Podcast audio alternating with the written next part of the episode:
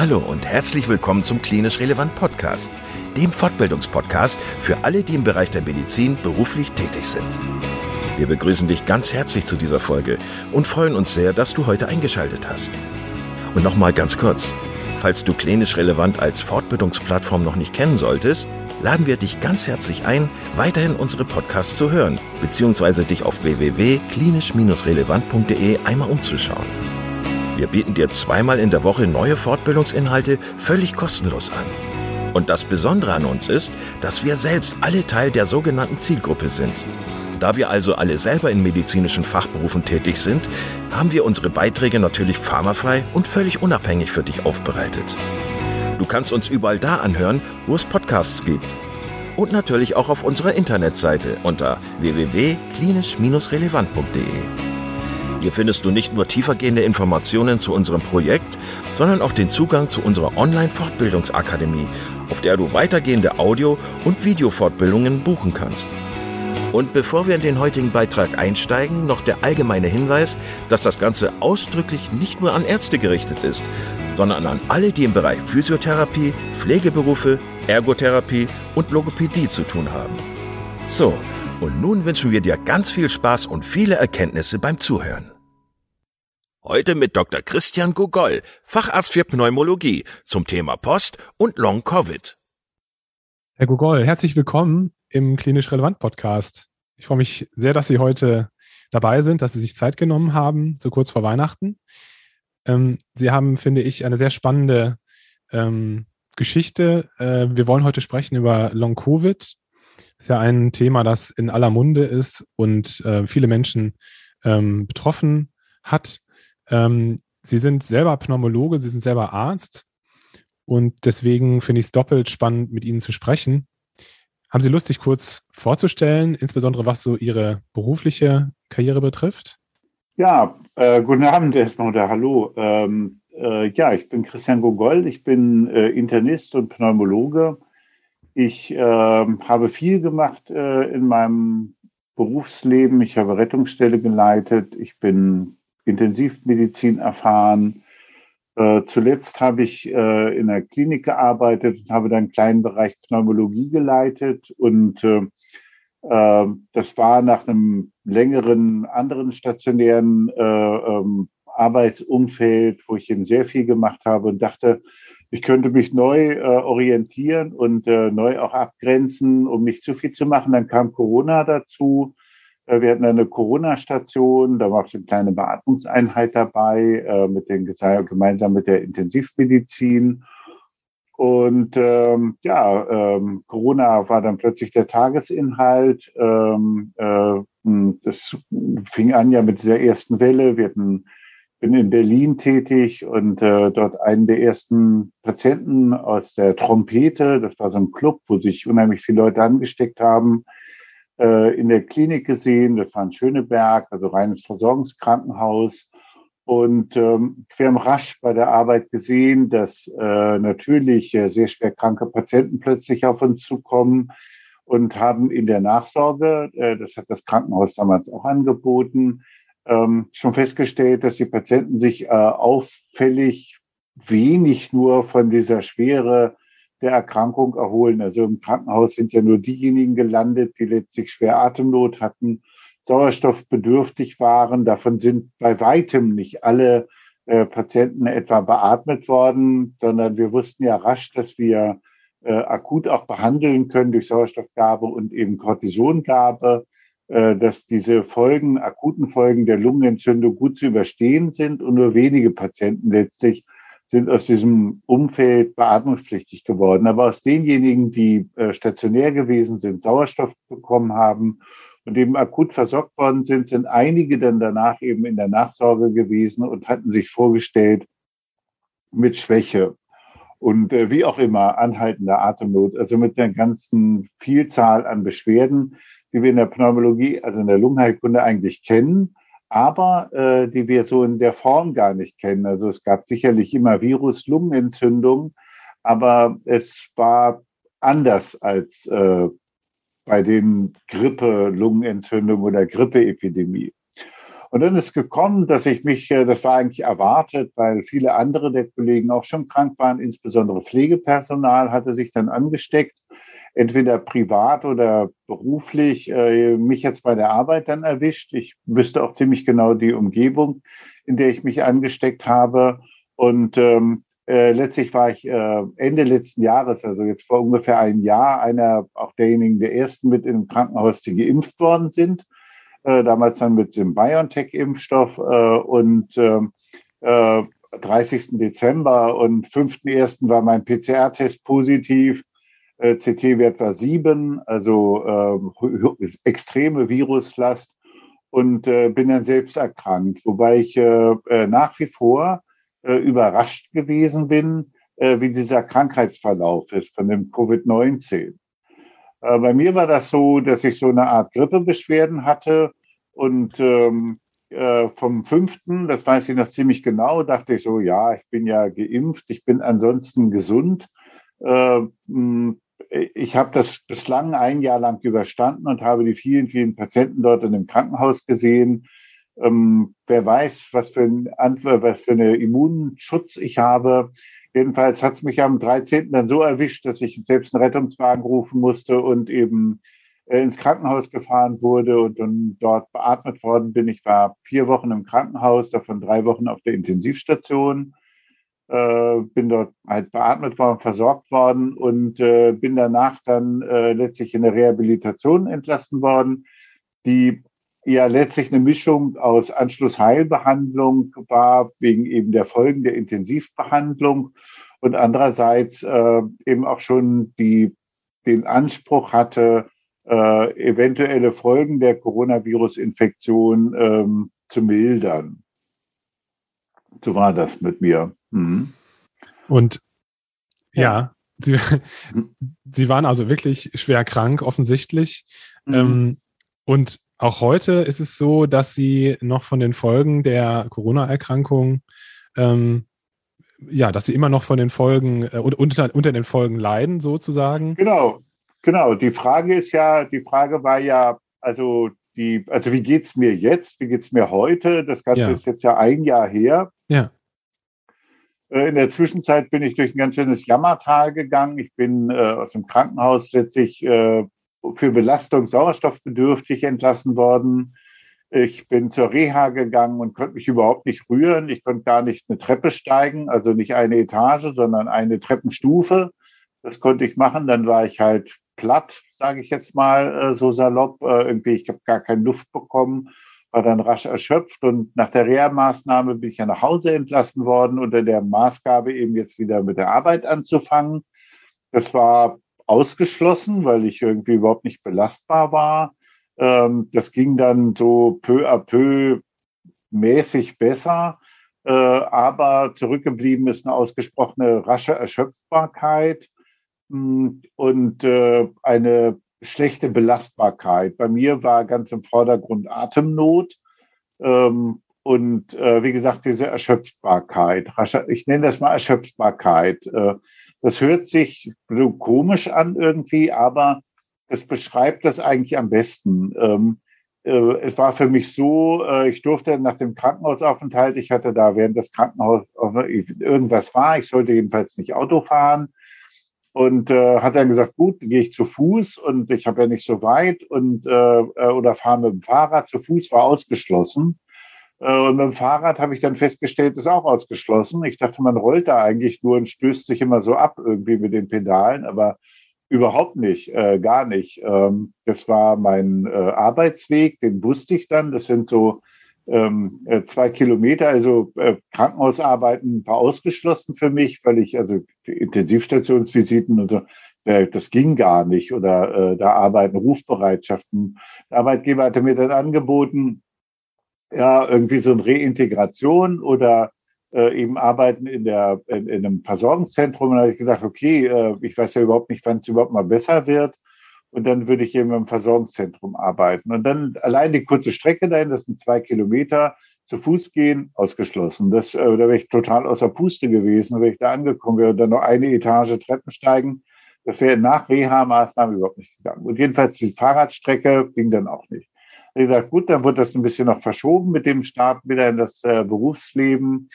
Und äh, als es dann irgendwie so leidlich ging, äh, habe ich das gestartet. Das war natürlich äh, irgendwie, ich weiß auch nicht, was mich da geritten hat. Jedenfalls, äh, das ging so von der Belastbarkeit, aber ähm, das war die Hauptbeschwerde.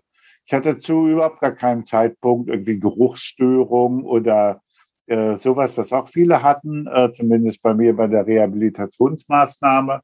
Und ich hatte auch keine Bewegungsstörung. Äh, was ich immer noch habe, ist so ein Kribbeln in der einen Hand und in dem anderen Bein. Aber äh, das kommt wahrscheinlich durch Lagerungsprobleme während der Intensivstationszeit. Und das ist besser geworden. Aber bis heute äh, habe ich immer noch äh, mangelnde Belastbarkeit. Also wenn ich etwas machen muss, was anstrengend ist, äh, das können ganz putzige Sachen sein. Das kann äh, etwas sein, wo ich mich wirklich stark konzentrieren muss.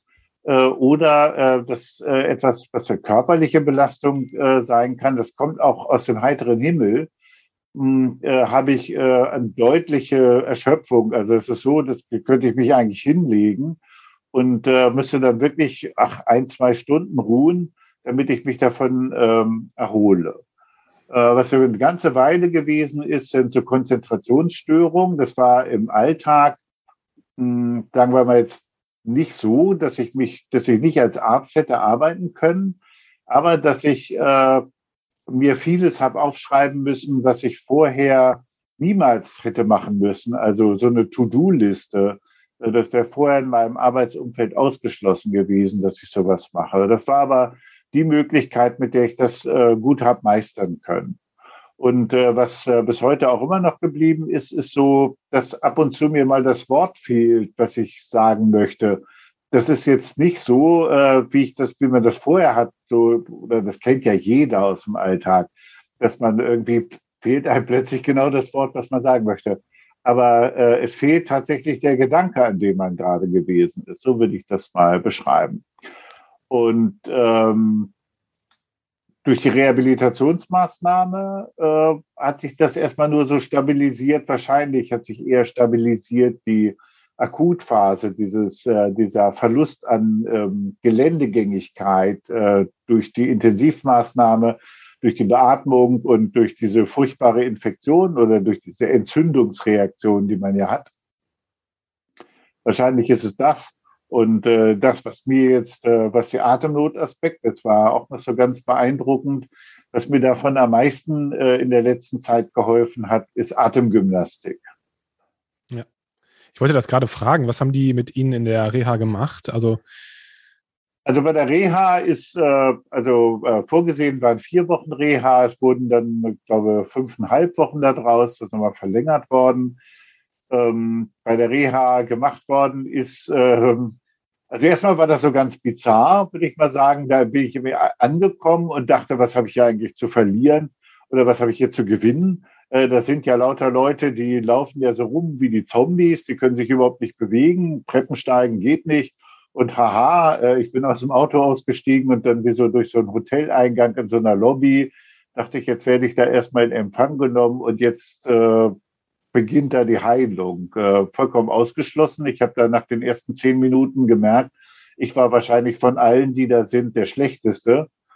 Äh, die anderen waren noch gar nicht intensivstationspflichtig, viele, sondern viele waren äh, aus der ersten Corona-Welle und hatten schon die zweite Reha-Maßnahme. Und äh, das Ganze hat dann gestartet mit einer Erfassung der Belastbarkeit. Und äh, dann ging es zu so Ausdauertraining, das war das eine und das andere war äh, äh, Atmungs- oder Atemgymnastik und das dritte war äh, Verarbeitung der, äh, der seelischen Belastung. Also äh, Ruhe finden war das eine und das äh, nächste Thema dabei ist dann noch eine psychologische Verarbeitung dieses ganzen Traumas, was man über die Intensivstation oder diese ja, dass da Mitpatienten eben auch verstorben sind. Äh, bei mir war das nun so, ähm, äh, was da zu verarbeiten ist, dass man das äh, hinbekommt.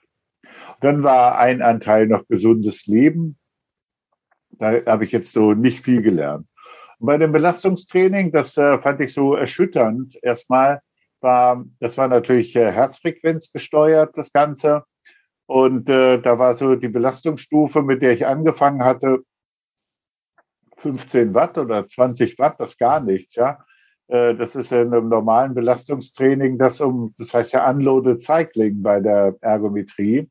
Äh, das war für mich aber schon zu anstrengend. Da habe ich äh, wahnsinniges Herzrasen bekommen. Das gibt ja, das heißt ja posturales orthostatisches Tachykardie-Syndrom. Das gibt es beim Lagewechsel, das gibt es bei minimaler Anstrengung. Das legt man dahin und Herzrasen hoch 10, da ist natürlich die Durchblutung am Kopf auch komisch. Und äh, dann kommt zu diesem sogenannten Brain Fog, wo man äh, gar nicht mehr weiß, was los ist. Und man denkt, gleich geht's los mit gestürzt vom Fahrrad. Das war bei mir zum Glück nicht so. Und über diese vier Wochen und ähm, wurde das dann langsam intensiviert, die Belastung. Und äh, das heißt jetzt nicht, dass da eine Belastung rausgekommen ist, wie es zur normalen Ergometrie ist, sondern äh, die höchste Last, die ich geschafft hatte, waren dann 100 Watt. Auch das ist eigentlich gar nichts. Äh, ähm, ja, das muss man mal so äh, für sich selbst erstmal äh, feststellen. Ja. Wie, wie ist denn der Status quo aktuell? Also Sie sind ja wieder berufstätig, ja. ähm, aber Sie sind natürlich nicht in den Bereich zurückgekehrt, wo Sie vorher waren. Wie nee. ist Ihre Belastbarkeit jetzt so beruflich? Wie viele Stunden können Sie arbeiten? Also ich arbeite so, äh, das ist eigentlich eine volle Arbeitsstelle, die ich habe, also 40 Stunden in der Woche. Ich habe so fünfeinhalb Stunden Sprechstunde, dann brauche ich aber auch eine Pause und äh, habe so Papierkram, äh, den ja jeder auch irgendwie erledigen muss. Und äh, das ist ja so irgendwas dokumentieren im Computer, das ist, äh, kann ich mir so viel Zeit lassen, wie ich brauche. So viel ist das jetzt in der Sprechstunde auch nicht, was da zu dokumentieren ist. Äh, und äh, bewege mich mit dem Fahrrad äh, von, meinem, von meiner Wohnung zur Arbeit. Das sind zwei Kilometer mit dem Fahrrad ähm, die ersten Tage, den allerersten Tag musste ich einen Rettungswagen rufen, weil ich auch wieder keine Luft bekommen hatte und ich dachte, ich breche zusammen und äh, aber mittlerweile geht das in einem Zug und es geht auch immer besser. Das äh, ist auch so, dass ich äh, da unterwegs, auch wenn das so eine kurze Strecke ist, da ist so ein Supermarkt, dass ich da noch einkaufen gehen kann. Und ähm, äh, so funktioniert das in so einem Alltag. Und äh, jetzt in der Vorweihnachtszeit, gestern war ich zum Beispiel bei Ikea äh, weil ich dachte, ich muss da unbedingt was kaufen. Ähm, das war, äh, sagen wir mal, das ging, aber ähm, äh, das ist sowieso anstrengend, würde ich mal von mir aus sagen. Äh, und ähm, das ist auch am Nachmittag vor Weihnachten sicherlich nicht die beste Idee, dahin zu gehen. Aber da habe ich noch so ein bisschen, äh, sagen wir mal, äh, da muss noch ein bisschen geübt werden, bis ich das besser kann.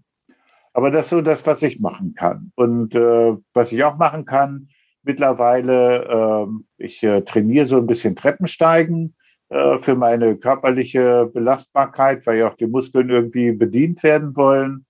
Und äh, da in dem Ärztehaus, in dem die Praxis, meine Sprechstunde ist im ersten Stock, gehe ich ab und zu nochmal in den vierten Stock. Das funktioniert mittlerweile auch. Also bin eigentlich ganz zufrieden, muss man so sagen. Ich weiß, ich habe eine sehr schwere Infektionserkrankung.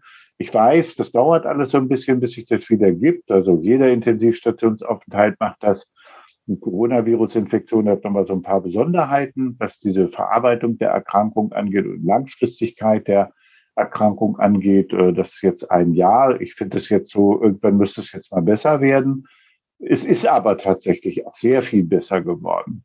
Ich bin ja fast verstorben, muss man ja so mal sagen, äh, und habe da Glück gehabt, dass ich das geschafft habe, und äh, äh, davon ausgehen kann ich eigentlich, sicher ist da noch so jetzt Hochgebirgswandern, das wäre jetzt noch nicht drin, aber ähm, äh, ich denke, mit vernünftigem Training, wie gesagt, im Vordergrund steht jetzt bei mir Atemnot, noch so ein bisschen fraglich ist noch Herzbeteiligung aus der Akutphase.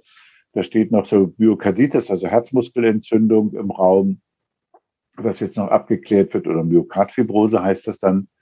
Ähm, aber äh, das, äh, wie gesagt, äh, was soll ich machen? Also was anderes als jetzt trainieren und irgendwie meinen Alltag bestehen geht ja sowieso nicht. Ja, ich brauche mich nicht zu beschweren. Ich brauche jetzt, äh, äh ich habe alles, was ich brauche. Ähm, äh, der Aktionsradius muss größer werden und dazu, wie gesagt, habe ich im Moment aber noch Physiotherapie. Ja.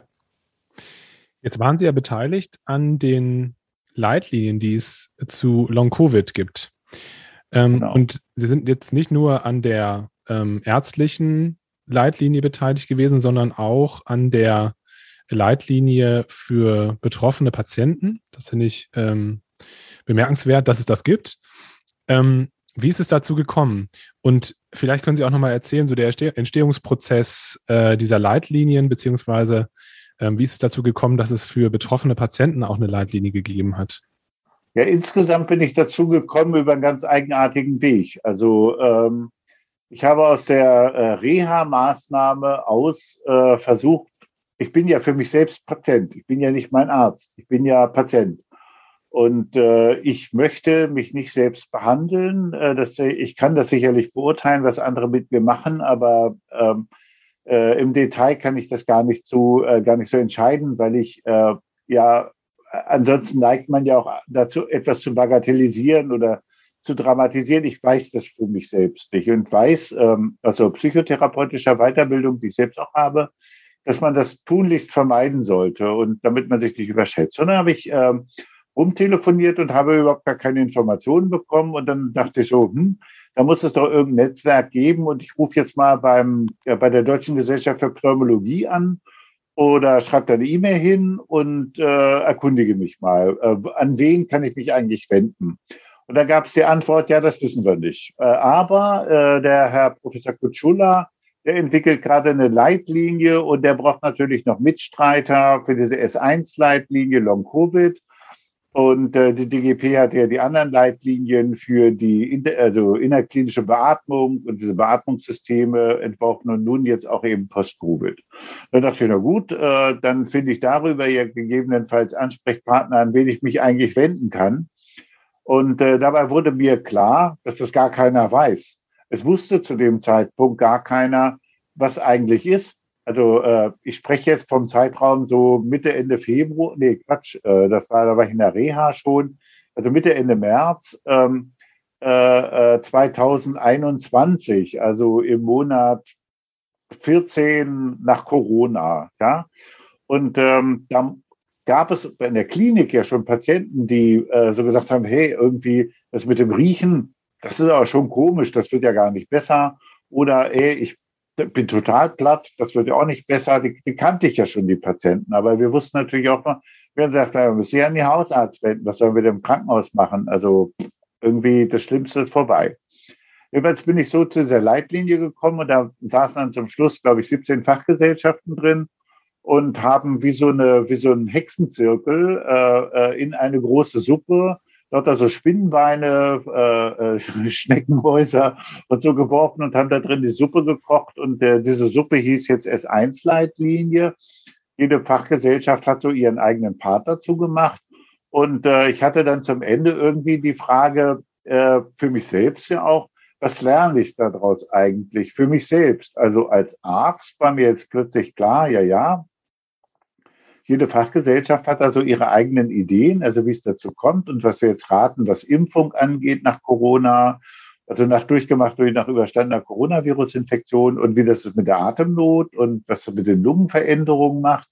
Da hatten wir dann ja auch diesen Part, äh, der pneumologischen Part beigesteuert. Aber die eigentliche Frage war ja unbeantwortet, nämlich äh, an wen aus rein, also für mich selbst, aber auch für Patienten sprechend, an wen wendet sich jetzt eigentlich der Patient?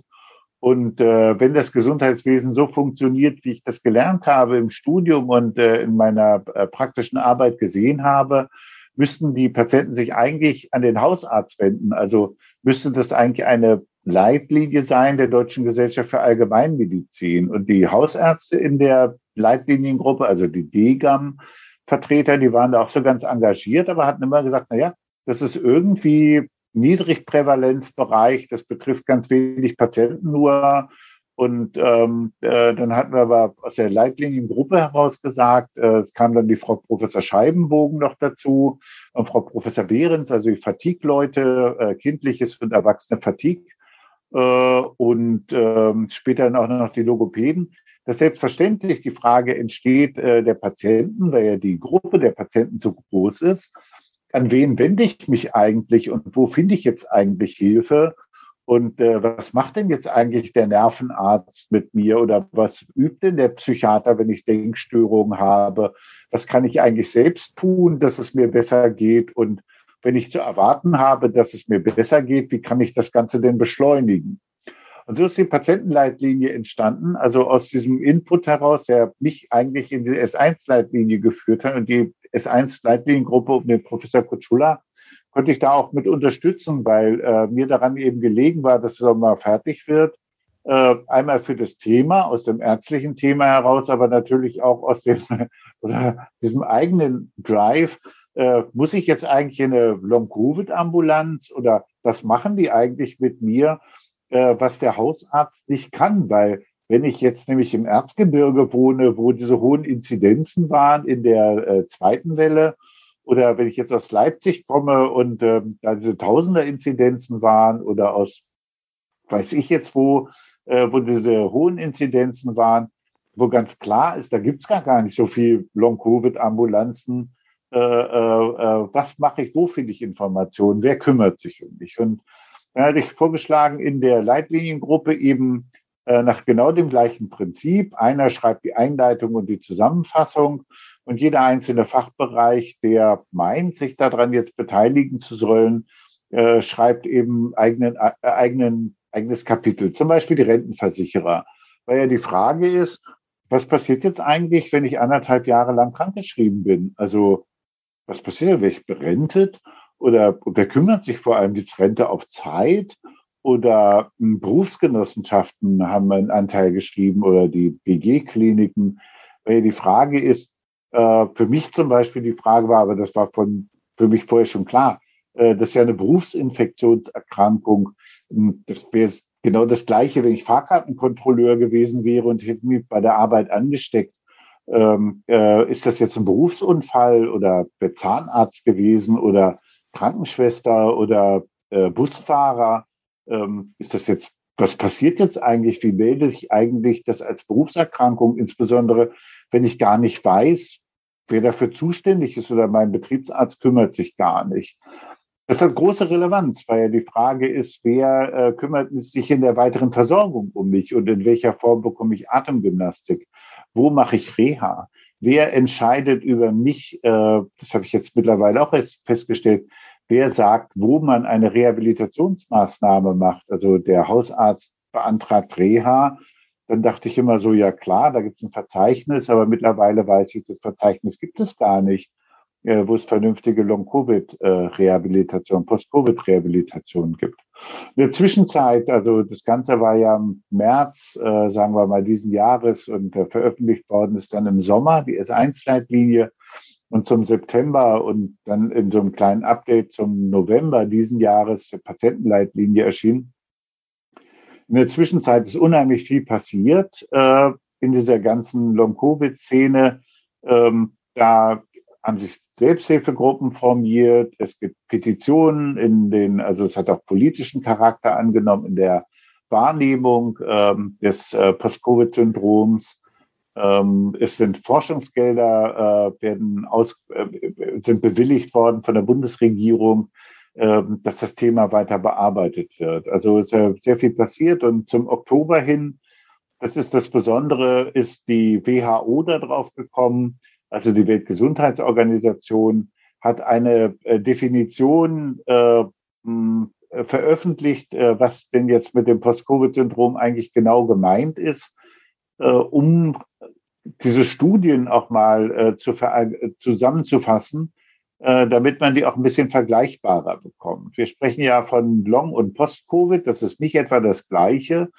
Das Long-Covid-Syndrom bezeichnet ja die Erkrankungsveränderung, die nach mehr als vier Wochen ähm, nach der akuten Infektion, also nach dem Covid-19 oder diesem positiven PCR-Test äh, nennen wir das mal als Startpunkt äh, noch bestehen. Äh, darunter fallen natürlich auch äh, Erscheinungen, wie das bei mir gewesen ist, postintensiv, postkrankenhaus, postakutphase.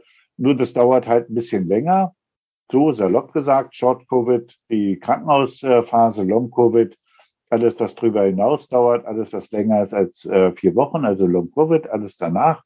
Und Post-Covid, äh, das das Besondere, und darum geht es uns ja hier auch, Post-Covid äh, bezeichnet, die Veränderungen, die äh, deutlich verlängerten Intervall sind, die in äh, zwölf Wochen bis sechs Monate danach eben immer noch sich manifestieren. Das Besondere ist, dass diese Beschwerden durchaus vorher gar nicht da waren und im Intervall erst auftreten. Das ist das Besondere.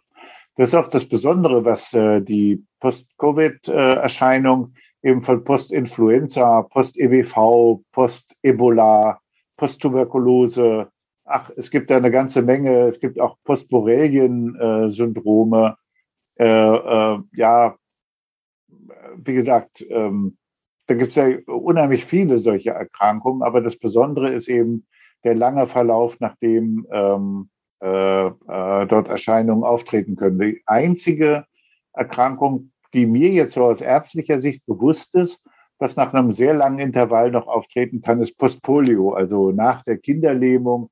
Da gibt es ja so akute Erscheinungen, ach, mit äh, eben auch Atemstörung und so, aber es gibt dann eben auch noch äh, viele, viele Jahre bis Jahrzehnte danach äh, Erscheinungen, die auftreten können, die in der Neurologie äh, äh, betreut werden, die äh, aber auch ja, überwiegend der Neurologie eben auffallen können. Mhm. Das war ja die Frage, ne? wie bin ich dazu gekommen ja. und äh, ähm, wie funktioniert das Ganze? Die, diese Leitlinien, ähm, wie gesagt, ist ja keine Richtlinie, sondern äh, das ist so eine Living Guideline, äh, so haben wir das äh, bezeichnet. Das wird immer wieder aktualisiert und äh, das, was jetzt zuletzt aktualisiert worden ist, ist die, sind die Weblinks, die äh, da drin sind und dass einer dieser Links tot gewesen. Äh, das wurde uns mitgeteilt. Äh, ach, von irgendjemandem weiß ich jetzt noch nicht mehr genau, wer das war. Da war der Link nämlich zu den Post-Covid-Ambulanzen äh, entweder fehlerhaft oder der ist dann aktualisiert worden. Und äh, eine der Selbsthilfegruppen, Long Covid Deutschland.org, äh, hat auf ihrer Internetseite eine gute Liste der vorhandenen Post-Covid-Ambulanzen aufgelistet, auf die wir da verlinkt hatten. Das stimmte nicht mehr. Und bei der Gelegenheit, wie gesagt, haben wir gleich äh, Aktuelles dazugefügt. Da waren Impfempfehlungen geändert worden. Und ähm, die Logopäden hatten noch die S1-Leitlinie ergänzt. Da ging es um Sprechtraining und ähm, äh, Erzähltraining. Das äh, betrifft Konzentrationsstörungen und so äh, Sprachtraining nach Beatmung. Das hatten wir dann gleich beigefügt. Und äh, das wollen wir auch so beibehalten dass immer, wenn es neue Aspekte gibt, dass die eingefügt werden. Sie hatten gerade gesagt, dass das ja sehr bemerkenswert ist, dass sozusagen nach der Akutphase der Erkrankung, dass es dann sekundär nochmal zu Krankheitserscheinungen kommt. Gibt es aus Ihrer Sicht ein plausibles pathophysiologisches Modell, das das so erklärt mittlerweile oder ist das immer noch unklar? Ja, ich persönlich glaube ja, also das ist meine Sicht auf die Dinge. Ich bin ja auch nur Arzt und bin jetzt kein äh, Superimmunologe und äh, das bin ich ja nicht. Äh, meine gute Erklärung dafür ist, dass sich bei dem Post-Covid-Syndrom um Autoimmunphänomene handelt. Und zwar sage ich bewusst Autoimmunphänomene im Plural äh, oder ein Immun, äh, Autoimmunphänomen mit ganz vielen klinischen ähm, Zeichen. Das ähm, würde ich deshalb äh, vermuten, weil diejenigen Patienten, die äh, äh, milde erkrankt sind, äh, können durchaus starke Post-Covid-Erscheinungen entwickeln. Während diejenigen, die sehr schwer erkrankt und die das überlebt haben, die mit Mörderdosen äh, Dexamethason behandelt worden sind, zum Teil nur Folgen haben, die relativ harmlos sind. Die haben natürlich Schlappheit nach dieser Intensivstationsgeschichte, äh, erholen sich davon dann aber wieder, auch wenn es länger dauert. Und ähm, die, äh, der Großteil der Patienten ist ja milde erkrankt, das muss man mal so sagen, dass jemand wie ich dann auf der Intensivstation lag und das überlebt hat. Da war ja der Schnitt, äh, zumindest da, wo ich lag, äh, äh, jetzt eher zu Ungunsten äh, der Patienten. Das war die Besonderheit, eben auf die Intensivstation zu kommen und dann war in der Gruppe irgendwie die Hälfte verstorben. Gut, da waren ja sehr viel ältere Polymorbide dabei. Das nehme ich jetzt mal so hin, das ist furchtbar für jeden Einzelnen und auch Schaden zu nehmen, langfristigen Intensivstationsschaden zu nehmen.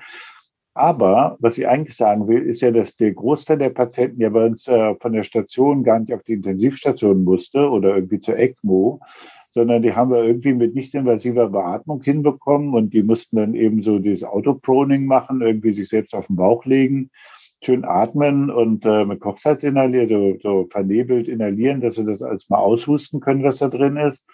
Haben rasch Physiotherapie bekommen und sind ja nach Hause gegangen dann wieder. Das ist sehr, viele haben ja auch gar keine Rehabilitationsmaßnahme benötigt, weil sie eben auch wieder selbst Schritt fassen konnten im Alltag. Die sind natürlich auch mit Cortison behandelt worden, aber nicht mit den Dosen, die so auf den Intensivstationen, das war ja alles so äh, nicht etabliert, aber da gab es ja nicht nur einmal acht Milligramm am Tag, sondern wurden ja viel höhere Dosen gegeben. Jedenfalls denke ich, dass das ein Autoimmunphänomen ist und ähm, das erklärt vieles. Äh, das äh, erklärt auch diese Diskussion, ob jetzt diese Antikörper, die man spritzen kann, dieses äh, BC007, ähm, was auch immer sich da im Detail hinter verbirgt. Ob das eine der denkbaren Therapien ist äh, gegen Long-Covid-Syndrom, ähm, ja, wahrscheinlich, wenn es irgendwie so eine autoimmun äh, ist äh, und äh, das findet eben an verschiedenen Organsystemen statt. Das kann an der Lunge stattfinden, man hat mal eine Gasaustauschstörung. Das kann in kleinen Gefäßen stattfinden, in den Armen, Beinen, Augen. Deshalb haben es ja auch die Augenärzte äh, äh, aus Erlangen ja mit begonnen. Und ähm, das wäre auch sicherlich ein Grund, warum diese diskutierte HELP-Dialyse oder Apherese, warum das überhaupt wirken kann. Aber das sind natürlich alles ganz kleine Gruppen.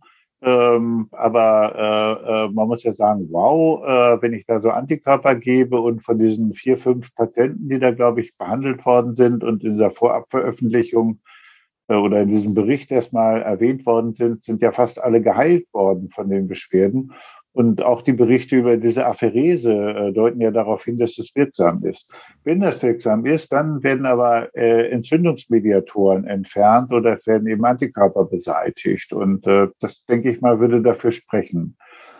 Äh, was dagegen spricht, ist natürlich die Tatsache, was jetzt da ähm, aus äh, Frankreich kommt, dass die Frage ist, ob man überhaupt ein Post-Covid-Syndrom, äh, also ob man überhaupt Post-Covid-Beschwerden hat, ob man überhaupt äh, akute Coronavirus-Infektion hatte. Da scheint es ja so Hälfte, Hälfte zu sein. Da gibt es diese Konstantstudie.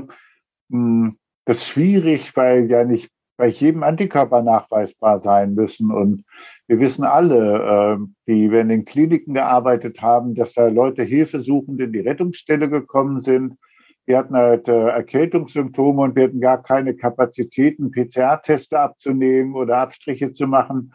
Da hatten wir eben gesagt, hey, wenn Sie keine Atemnot haben und wenn Sie Treppe steigen können, müssen Sie halt erstmal nach Hause gehen. Wir haben gar keine Möglichkeit, Sie im Krankenhaus aufzunehmen. Und das, äh, die Labore hatten ja gar, also es gab gar keine Testverfahren. Es gab ja äh, auch gar keine Schutzmaterialien für so viele Leute. Ich könnte da abenteuerliche Geschichten aus dem Krankenhaus erzählen. Das gab es ja nicht. Jedenfalls, diese Leute, äh, da wäre die Frage, habe ich überhaupt Post-Covid-Beschwerde oder nicht? Äh, bei vielen ist es ja gar nicht nachgewiesen. Und ähm, wir wissen ja jetzt, äh, dass eben auch nicht alle Patienten etwa, die eine Coronavirus-Infektion hatten, Antikörper entwickeln. Also äh, weder Spike-Antikörper noch Nukleokapsid-Antikörper also dass das natürlich rückblickend schwierig ist, jetzt ein Post-Lockdown-Syndrom von einem Post-Covid-Syndrom zu unterscheiden. Ja, äh, das Post-Lockdown-Syndrom eben als Folge des Lockdowns und der seelischen Belastung, die dadurch zustande kommt, dass man seinen Arbeitsplatz verliert oder dass der bedroht ist durch Corona. Also ich bin Kellner und habe oder bin habe ein Restaurant und kann nicht mehr arbeiten oder ich bin Kind und bekomme kindliches äh, Post-Lockdown-Syndrom, ich kann nicht mehr zur Schule, ich nehme ganz viel zu, weil ich nicht mehr zum Sport kann, ich habe keine Möglichkeit, auf den Computer zuzugreifen äh, und dann eben mein Tele-Homeschooling äh, lernen zu machen. Und dann ist ja die Frage, habe ich ein Fatigue-Syndrom als kindliches Fatigue-Syndrom als Ausdruck einer Coronavirus-Infektion oder bin ich einfach nur traurig, weil mein Opa und meine Oma gestorben sind äh, in jungen Jahren, die waren vorher nicht krank und die hatten Corona. Äh, oder ich habe nur Angst und kann diese Angst gar nicht kanalisieren. Äh, jedenfalls das ist ein großes äh, Problem, weil ähm, natürlich. Äh, die Frage ist, äh, welche Therapie kommt diesen ganzen Patienten zugute? Und wenn man hochrechnet, also wir haben von der Leitlinie ja gesagt, 10 Prozent, 10 Prozent der Patienten entwickeln wie auch immer Long- oder Post-Covid-Beschwerden. Und damit hatten wir jetzt an die englischen Daten äh, äh, hier NHS, äh, äh, Zydre und Mitarbeiter äh, gehalten aus den der frühen, äh, ja, also frühen Arbeiten aus dem, mit der Frage, welche Inzidenz da vorliegt. Das ist eine vorsichtige Schätzung. Und jetzt aus Mainz äh, hören wir ja die Daten, dass ja gut 40 Prozent der Patienten mit Long-Covid oder Post-Covid-Beschwerden äh, äh, zu erwarten sind. Wenn wir jetzt sagen, gut, wir haben jetzt äh, knapp an die sieben Millionen Infizierten oder sagen wir sechs Millionen, ja, dann ist das ja mal ein Wort, nicht? Also wenn das die Hälfte der Patienten ungefähr betrifft, die wie auch immer, in welcher Intensität auch immer, ein Post-Covid-Syndrom entwickeln, ist ja die Frage, an wen wenden die sich eigentlich? Und dann ist die Antwort, meine Antwort klar. Wenn es nur ein Prozent wäre, wenn es ein Prozent von sechs Millionen wäre, wie wollen Sie die denn unterbringen? Wo wollen Sie die denn alle versorgen? Das, eine Post-Covid-Ambulanz ist ja, äh, das ist ja ein Witz. Ja, stellen Sie sich vor, Sie wohnen in Greiz, ja, auf dem platten Land, irgendwo grenznah. Da gibt es sicherlich Ärzte, gibt es auch ein Krankenhaus, aber gibt es ja mit Sicherheit keine Post-Covid-Ambulanz, ausgeschlossen.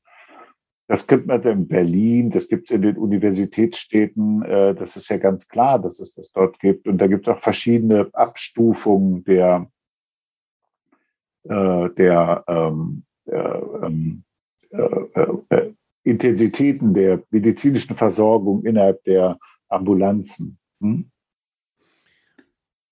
Können wir noch mal kurz auf die Symptome zurückkommen ähm, von Post- und Long-Covid?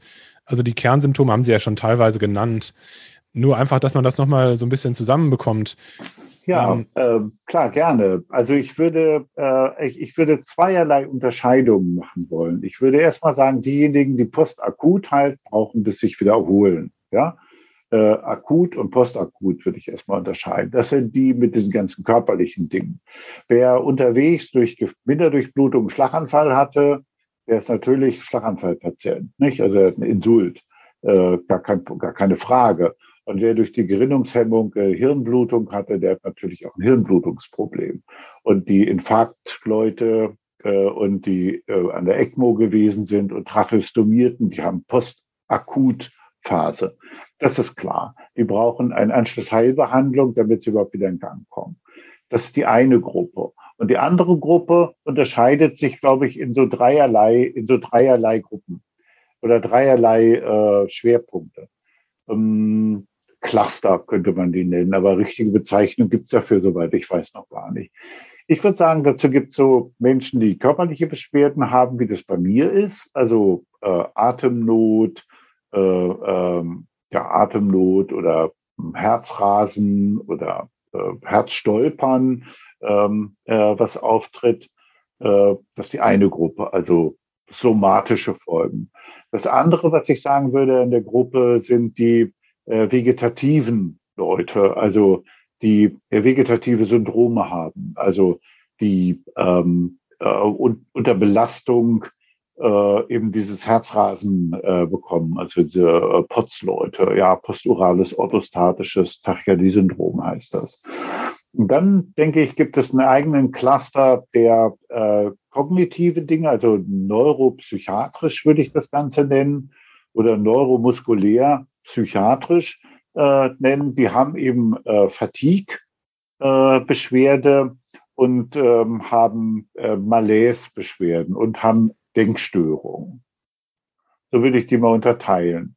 Und ähm, da gibt es ja aus diesen äh, Selbstbefragungsbögen, die es äh, so gibt, äh, aus England kommt das, aber auch aus den Staaten, gibt es ja gut 200 Symptome. Und äh, das halte ich für maßlos übertrieben. Das wird ja nicht ein Syndrom sein, was aus 200 Symptomen besteht, äh, sondern ich denke, die Hauptsymptome sind anhaltende Riechstörung. Das wäre ja noch ein äh, neurologisches äh, sicherlich HNO, aber eigentlich ein neurologisches Problem. Äh, und äh, Atemnot ist eine ganz große Gruppe äh, und Herzstolpern, was auftritt, eben auch nach den Myokarditiden, die dort entstehen und eben die Fatigue-Leute. Und damit hat man wahrscheinlich 80 Prozent der Patienten abgegriffen. Da gibt es natürlich noch ganz seltene Dinge. Die WHO hat ja auf der Pressekonferenz berichtet, dass weltweit, da gibt es so ein Guillain-Barré-Syndrom-Register. Da war ich ganz überrascht, dass sowas gibt, aber offenbar seltene Dinge sind eben auch in Registern. Dafür sind die Register ja auch da. Und da wurde berichtet, dass eben äh, seit Beginn von Corona 120.000 Guillain-Barré-Syndrom-Patienten zusätzlich äh, entstanden sind. Das ist ja mal eine Ansage. Ne? Das ist ja wirklich viel äh, für eine sehr seltene Erkrankung. Ich weiß jetzt nicht, ich bin ja auch kein Neurologe, aber äh, ich finde das, glaube ich, sehr selten. Das ist beeindruckend aus internistischer Sicht, aber selten. Diese drei Dinge, diese drei Cluster würde ich äh, benennen. Hm. Ich würde gerne Sie so ein bisschen zum Ende des Gesprächs fragen, ja. was man konkret tun kann. Also ähm, da ist erstens die Frage, was können Betroffene tun? Ähm, zweitens, was können die Hausärzte tun? Weil Sie haben es ja gerade richtig gesagt, es ist ja eine riesige Anzahl von Menschen, die da letztlich ähm, auf das medizinische System zukommen. Ähm, und welche Menschen gehören in Spezialambulanzen ähm, und was machen die mit, mit den Patienten? Was können die Besseres tun, was, was ja der Rest ähm, des Systems nicht konnte? Genau, also, ähm, also was kann ich selbst tun? Ich selbst kann erstmal hinnehmen, dass ich krank gewesen bin und äh, dass es eine gewisse Zeit dauert, bis ich mich wieder erholt habe. Das muss dem Patienten klar sein. Es ist ja kein Sonntagsspaziergang, den man sich hinter sich hatte, sondern man hat eine Virusinfektion hinter sich, in der verborgen ein Zytokitsturm ist. Das gibt es bei anderen Infektionserkrankungen eigentlich so nicht. Das ist ein Freisetzen von Entzündungsmediatoren, die sie zum Tode führen, normalerweise. Das muss man mal so aner anerkennen.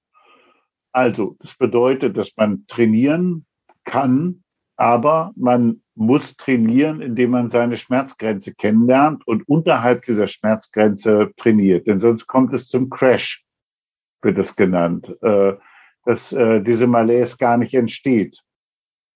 Das kann ich machen. Ich kann äh, Atemgymnastik betreiben. Es gibt leider keine mir bekannte, vernünftige Selbstlernplattform, wie man diese Atemgymnastik durchführen kann. Aber äh, ich habe heute äh, Gelegenheit gehabt, mit so Atemgymnasten äh, zu sprechen, ob man das nicht mal auch startet, dass man eben sich selbst helfen kann. Denn man muss ja nicht immer, wenn man milde erkrankt ist äh, und bestimmte Übungen machen möchte, dann kann man sich die vom Physiotherapeuten erklären lassen, aber manche kann man auch wirklich von alleine machen. Ähm, äh, das andere ist natürlich gesundes Leben und auf sich selbst hören, ohne dass man dauernd in sich reinhorcht. Ja, das ist ja auch furchtbar. Dann dauert, äh, geht's mir gut. Äh, die Frage beantwortet der Körper ja nicht. Aber wenn man müde ist, eben schlafen. Wenn man Pausen braucht, diese Pausen eben auch wahrnehmen und nicht so, eine, so, ein, so ein Quatsch machen wie ich, dass man eben, als man noch nicht so weit war, wieder anfängt zu arbeiten. Das ist eigentlich Unsinn. Äh, das muss man mal so auch öffentlich sagen. Das ist eigentlich Quatsch gewesen. Ja, ich hätte weiter auf mich hören sollen und weiter den Ratschlag der Ärzte, das wäre das nächste Kapitel, wahrnehmen, ähm, eben Rehabilitationsmaßnahmen wahrzunehmen. Diese Rehabilitation, gut, bei mir war das jetzt äh, mehr so eine Post-Akut-Geschichte. Aber die anderen waren ja auch aus der Gruppe, die eben äh, eine Post-Covid-Beschwerden hatten. Und äh, die haben davon zum Teil eben auch ähm, anders profitiert. Ja, hat man geballt Krankengymnastik und eben diese, ähm, diesen Psychoanteil äh, mit Verarbeitung des Ganzen. Äh, aber wir wissen ja aus den Studien dazu, dass die Rehabilitation auch nicht alles kann. Ähm, die Rehabilitation hat das Gewalt, aber äh, äh, vor der Reha ist nach der Reha. Und äh, die Reha äh, verbessert nur die sehr schlechten äh, äh, Patienten, also mich zum Beispiel, ähm, dass äh, wir da eben äh, nicht mit diesen Dauerschäden äh, zu tun haben. Und die Reha kann recht gut äh, eben äh, äh, Medizin erklärend sein oder gesundheitserklärend sein, dass eben die Belastungsgrenze äh, angetastet wird, dass man eben sieht, wie man sich zu belasten hat, weil man das vorher gar nicht kannte. Ja, es betrifft ja überwiegend Leute, die so zwischen 30 und 50 sind. Die hatten ja vorher gar keinen Hausarzt oder brauchten den nicht oder höchstens mal, um krankgeschrieben zu werden. Wenn man so einen Magen-Darm, wie so Gonoro äh, hatte oder so, dass man da mal krankgeschrieben werden muss, aber dass man äh, dauerhafter Hilfe braucht, ist ja unbekannt. Sodass die Hausärzte und die ärztliche Versorgung natürlich die äh, nächste, das nächste Kapitel ist. Was kann der Arzt machen? Der Hausarzt kann eigentlich, äh, muss natürlich sein hausärztliches äh, äh, Instrumentarium ziehen. Der muss klären, äh, handelt es sich tatsächlich um Post-Covid-Beschwerden oder sind das Beschwerden, die vorher bloß äh, schon da waren, bloß die man gar nicht bemerkt hat? Dass der Patient zum Beispiel Diabetes hatte und den hat er gar nicht gemerkt und hat wegen der Diabeteserkrankung schweren Verlauf des, äh, der Coronavirus-Infektion hingelegt und ähm, äh, äh, muss deshalb äh, hinsichtlich des Diabetes noch äh, versorgt werden. Das ist klar. Alle anderen Erkrankungen müssen auch ausgeschlossen werden. Corona-Herzerkrankung, psychiatrische Erkrankung, neurologische Erkrankung. Das ist eine Riesenaufgabe für den Hausarzt. Aber der Hausarzt weiß es ja. Der Hausarzt hat ja nicht nur mit Corona-Patienten zu tun, sondern der hat ja mit anderen Patienten auch zu tun. Und der weiß ja seine sogenannten Red Flags im Alltag. Der Hausarzt ist ja was ganz Tolles. Der Hausarzt kann aus 100 Patienten, die er in Spitzenzeiten am Tag sieht, sieht er die zwei Kranken, die tatsächlich da sind, weil er ein Bauchgefühl hat, weil er so viele Menschen gesehen hat. Das muss er machen und äh, daraus eben identifizieren, welche dieser Patienten müssen wieder ins Krankenhaus, weil er es eben mit seinen Mitteln nicht hinbekommt. Oder er muss eben aus den anderen äh, eben äh, sein Netzwerk aktivieren und sagen, hey, äh, hier ist jemand, der bekommt schlecht Luft, der hat spirometrisch Normalbefund und wenn ich den abhorche, ist das auch normal. Ich habe den schon zum Röntgen geschickt. Keine Ahnung, was der hat. Blutgasanalyseautomaten habe ich nicht. Der muss eben noch mal zum Pneumologen.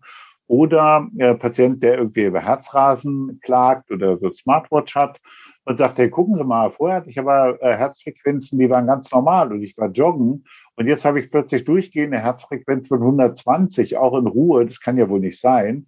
Was ist denn das? Ähm, dass man dann eben zum Kardiologen geschickt wird. Also der, der Hausarzt hat ja solche Netzwerke, verfügt darüber. Nur die darf er nicht überbeanspruchen, weil die anderen Patienten ja auch noch da sind. Ähm, äh, der Hausarzt kann ohne weiteres auch äh, ambulante Maßnahmen verordnen. Der kann budgetneutral Krankengymnastik verordnen und Atemgymnastik und äh, manuelle Therapie. Da gibt es auf der Homepage der Kassenärztlichen Bundesvereinigung die Anleitung dafür. Das, das hört sich so an, als ob man, warum brauche ich dafür eine Anleitung? Ganz klar.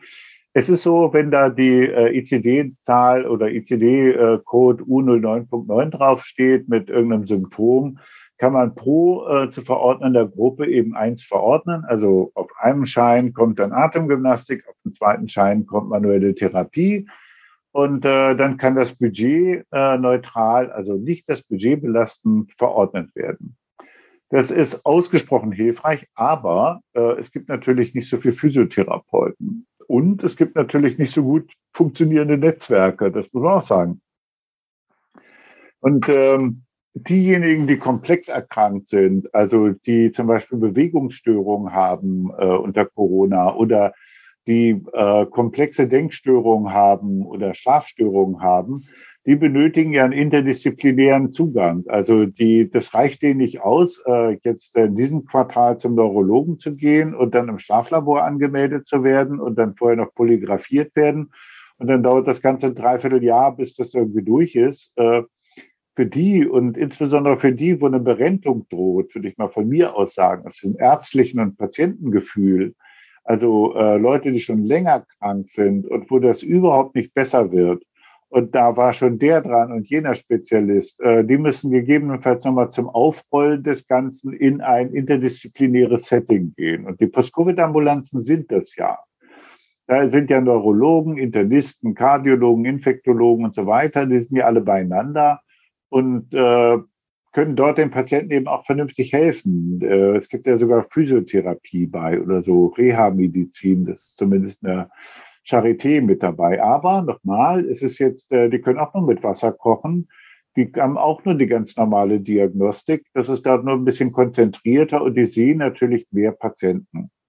Aber nochmal, diese Post-Covid-Ambulanzen sehen jetzt nicht mehrere tausend Patienten etwa, sondern die sind natürlich limitiert. Das sind ja alles Ärzte, die auch normale äh, Krankenhausarbeit machen. Und ich weiß jetzt nicht, wo die Kapazitätsgrenzen sind, aber ich befürchte mal, dass pro Post-Covid-Ambulanz so zwischen 200 und 500 Patienten gesehen werden können. Die haben ja auch verschiedene Termine hintereinander, äh, dass äh, da die Kapazitäten selbstverständlich auch erschöpft sind. Also nochmal, meine feste ärztliche Überzeugung ist, dass der Hausarzt der Hauptansprechpartner ist. Er ist der Primärarzt. Und der Primärarzt schickt zum Sekundärarzt, das ist der Facharzt, zum Beispiel der Neurologe, wenn man Lagerungsschaden hatte oder wenn man der Logopäde, wenn es irgendwie einem schwerfällt zu sprechen, weil man dauernd zwischendurch atmen muss und das Zwerchfell trainiert wird. Oder der schickt den zur Atemgymnastik und der veranlasst eine Rehabilitationsmaßnahme und so weiter. Und wenn das alles nicht mehr funktioniert, kommt der Tertiärarzt in Frage. Also die Atemnot ist so unerträglich. Die Frage ist, habe ich nicht eine chronisch-pulmonale Hypertonie, äh, chronisch äh, pulmonalarterielle Hypertonie äh, durch diese Lungenembolien dabei erlitten und so. Das geht hier überhaupt nicht mehr. Äh, das kriegt auch keiner so in Ruhe hin. Da muss ich zum Tertiärarzt, das ist eben das Krankenhaus und den, mit den Mitteln des Krankenhauses. Das betrifft aber beim Post-Covid-Syndrom eigentlich meines Wissens nach nur ganz wenige oder die so super spezielle Untersuchungen brauchen, Liquorpunktionen und so weiter. Aber wie gesagt, das ist die Minderheit. Die, der Großteil der Patienten wird wahrscheinlich in dem Sekundär- und primärärztlichen Bereich gut zurechtkommen und die Netzwerke existieren ja. Dazu muss nur der Hausarzt eben dazu auch bereit sein. Der Hausarzt muss ähm, eben die Patienten in ihren Bedürfnissen auch ernst nehmen. Es ist manchmal schwierig, auch aus ärztlicher Sicht, ne, wenn er Patienten gar nicht richtig erklären können, was eigentlich diese Mattigkeit ist, ne, die die äh, beschreiben. Und irgendwie hat man ja auch gar kein Mittel in der Hand. Es gibt ja gar kein Medikament. Ich kann jetzt ja nicht alle zur Helperpherese schicken oder zum Antikörperstudie äh, schicken oder womöglich einen Bluttest durchführen, äh, um zu sagen, hey, du hast gar keinen Post-Covid. In Wirklichkeit hast du es am Kopf oder im Kopf oder äh, bist du halt nur komisch geworden über die Zeit. Ja, das ist aus Patientensicht die große Gefahr, nicht, dass man gar nicht ernst genommen wird mit seinen Beschwerden. Und aus Arztsicht kann ich dazu sagen, ein bisschen schizophren hört sich das jetzt schon an, wenn ich, das so höre. Aus Arztsicht heißt das, nein, nein, ich muss den Patienten ernst nehmen und ich muss ihm eben auch äh, konkret ab und zu danach mal fragen, ist er denn gut belastbar? War das denn vorher auch so? Was hat er denn für Maßnahmen? Äh, muss er noch mal rausgenommen werden aus dem Arbeitsprozess? Weil ähm, wir wissen, ganz großer Anteil äh, äh, der Körper, auch die schlimmen Lungenveränderungen verbessern sich deutlich. Also die sichtbaren, diese ganze, ganzen Infiltrate, die da drin sind, ganze Milchglastrübung, das hört irgendwie von alleine auf und dass man danach dann Lungen transplantiert wird. So viele Lungen gibt's auch gar nicht. Also ja, äh, das ist ja auch die große Ausnahme, dass das der Fall ist. Darf ich Sie ganz zum Schluss nochmal, ich weiß nicht, ob Sie noch können, ja. ähm, darf ich Sie ganz zum Schluss nochmal fragen, Ihre Empfehlung äh, oder Entschuldigung, die Empfehlung, die es gibt zu dem Thema äh, Impfung und Long-Covid bzw. Post-Covid, wie ist da das äh, aktuell empfohlene Vorgehen? Also die äh, Frage kann man ja so oder so sehen. Die, äh, ich würde sagen, derjenige, der eine äh, Virusinfektion durch hatte und irgendwelche Beschwerden hat, solange der keine Myokarditis hat, der sollte auf alle Fälle geimpft werden. Der ganz große Impfrisiko ist ja die Entwicklung einer Myokarditis, insbesondere nach den mRNA-Impfstoffen. Das muss man so sagen. Die Myokarditiden in der Post-Covid ist eine ausgesprochene Rarität. Ne? Das ist also, das gibt schon, aber das ist jetzt nicht so häufig, so häufig, dass man jetzt sagen, von sich aus sagen würde, nein, äh, das darf man nicht machen. Wichtig ist, dass Sie Schutz haben. Äh, Sie können sich ja nochmal infizieren und äh, deshalb ist es so, dass Sie eben geimpft werden sollen, wenn sie eine asymptomatische äh, Coronavirus-Infektion ähm, haben als Patient oder dem raten sollen, was soll ich denn jetzt machen? Und sie haben gar keine Beschwerden gehabt, dann ist ja die Empfehlung von der STIKO, und das ist auch sicherlich sinnvoll, dass man dann nach vier Wochen ungefähr nochmal geimpft wird. Das ist so der Impfabstand, wie man den eben nach der ersten und zweiten Impfung hat ja, während diejenigen, die schwerer symptomatisch krank gewesen sind, im Prinzip eine Boosterimpfung bekommen äh, mit dem Impfintervall so äh, ja, irgendwie um die vier bis sechs Monate nach der äh, Erkrankung. Ob und äh, ob damit die Post-Covid-Beschwerden besser werden, können wir im Moment nicht sagen. Äh, wir vermuten aber, dass die Beschwerden besser werden. Das ist so eine Vermutung. Ähm, das äh, hat damit zu tun, dass der Körper sich damit nochmal auseinandersetzt und äh, er die Möglichkeit hat, eben seinen äh, fehlgeleiteten ähm, äh, Immunantwort eben auch mal zu beenden. Das ist vielleicht auch nur so die persönliche Hoffnung. Ähm, äh, was auf alle Fälle unklar ist dabei, ist, ob durch die Impfung selbst eine Post-Covid-Beschwerde ausgelöst werden kann oder ob das der Trigger sein kann wenn ich eine Coronavirus-Infektion hatte, ich lasse mich impfen und dass auf die äh, Impfung dann eine Post-Covid-Beschwerde kommt. Äh, das wissen wir alles nicht. Äh, ist aber erstmal unwahrscheinlich. Tausend Dank. War das die Frage oder äh, ja. war das jetzt äh, zu viel? Nein, nein, das war, das war, das war super. Vielen Dank, Herr Gogol. Ich würde gerne hier einen Punkt machen. Ja, gerne. Ähm, weil das, glaube ich, ja, ein schöner, schönen Bogen gespannt hat. Ähm, Gibt es irgendwas, was Ihnen jetzt noch wichtig wäre an dieser Stelle, was wir vielleicht vergessen haben, was ich vielleicht vergessen habe? Ich glaube, wir haben die größten Aspekte besprochen. Äh, das, was uns sicherlich ähm, äh, unklar ist, wird die Zeit erst geben. Das muss man äh, sagen. Äh, man muss nochmal äh, auch in die Welt rausrufen. Äh, bei allen schlechten Nachrichten, die es gibt über Covid und Post-Covid und Omikron und hast du nicht gesehen, Lockdown, ähm, ein Großteil der Infizierten erholt sich wieder von den äh, Infektionsdingen. Das Gesundheitswesen kann das. Äh, äh, dass der Körper kann das, auch die Natur äh, richtet da eine ganze Menge. Es bleiben sicherlich Beschwerden da und die müssen in dem Gesundheitswesen stärker berücksichtigt werden.